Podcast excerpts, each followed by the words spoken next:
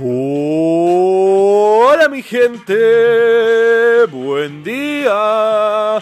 Bienvenidos a otro episodio de Mañanas con Leo. Soy su anfitrión, Leo. Martes 11 de septiembre.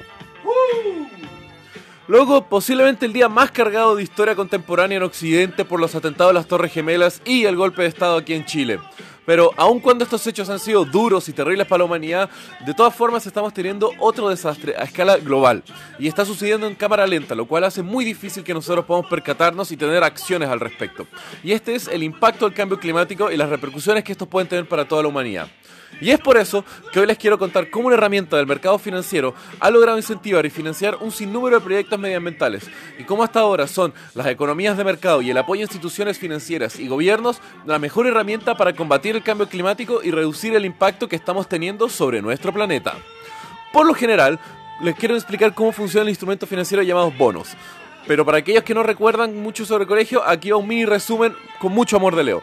Los bonos son instrumentos financieros con una relatividad baja, pero al mismo tiempo son respaldados por bancos centrales o estados, haciendo que sean inversiones extremadamente seguras, aun cuando no tengan la mejor rentabilidad y por lo general tienen un plazo bastante mediano o largo en comparación con otras herramientas financieras. Pero, ¿qué tiene que ver esto con el cambio climático? Bueno, les cuento. En el año 2007, el Banco Mundial comenzó a hacer la emisión del primer bono verde o bono climático, después de ir adaptando un sistema previamente utilizado en la ciudad de San Francisco para mejorar la utilización de paneles solares en distintas casas y además mejorando un instrumento financiero creado por el Banco de Inversión Europeo. En definitiva, eran bonos verdes, son instrumentos de inversión emitidos por instituciones o gobiernos, en este caso el Banco Mundial, pero que los fondos iban a ser destinados de forma exclusiva para proyectos de mitigación contra el cambio climático, proyectos de energías renovables, reciclaje o cosas por lo general que se considerarían verdes bajo los estándares del Banco Mundial.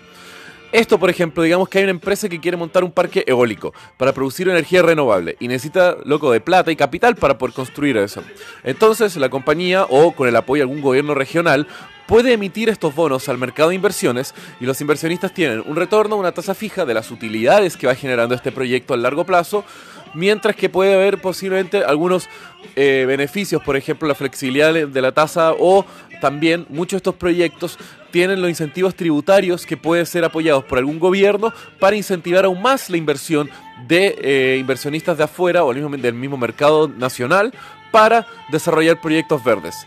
¿Y qué tan interesante es esta opción? Loco, demasiado. Miren, les cuento los datos. Solamente lo que a 2017, o sea, lo que fue los datos de 2017, es que la emisión de bonos verdes incrementó en un 78%, llegado a un mercado de más de 155 billones de dólares. Y expertos estiman que existe una oportunidad de mercado total de 12 trillones de dólares generados por proyectos verdes que pueden ser llegados a todo el mundo. Loco, 12 trillones de dólares en proyectos medioambientales. ¡Wow! Yo ni siquiera puedo ver el impacto de eso y me imagino que obviamente supera, pero a órdenes de magnitud por encima de lo que podamos hacer, no sé, como loco, no consumiendo bombillas plásticas y todo eso, porque estos por lo general son modificaciones en las matrices más dañinas contra el medio ambiente, que pueden ser energías o al mismo tiempo la creación de proyectos de reciclaje.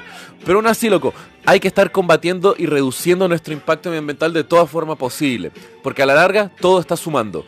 Posiblemente modificar la matriz energética, que como ya había mencionado, es lo más fuerte que podamos hacer. Incrementar el reciclaje de plásticos y que estos no terminen en nuestros océanos también son medidas importantes y el siglo XXI puede estar determinado por cómo nosotros nos relacionamos con nuestro medio ambiente.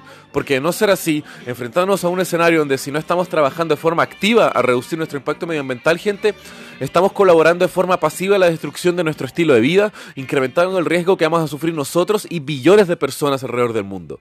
Y con eso los dejo, mi gente. Que tengan un muy buen día. Besos.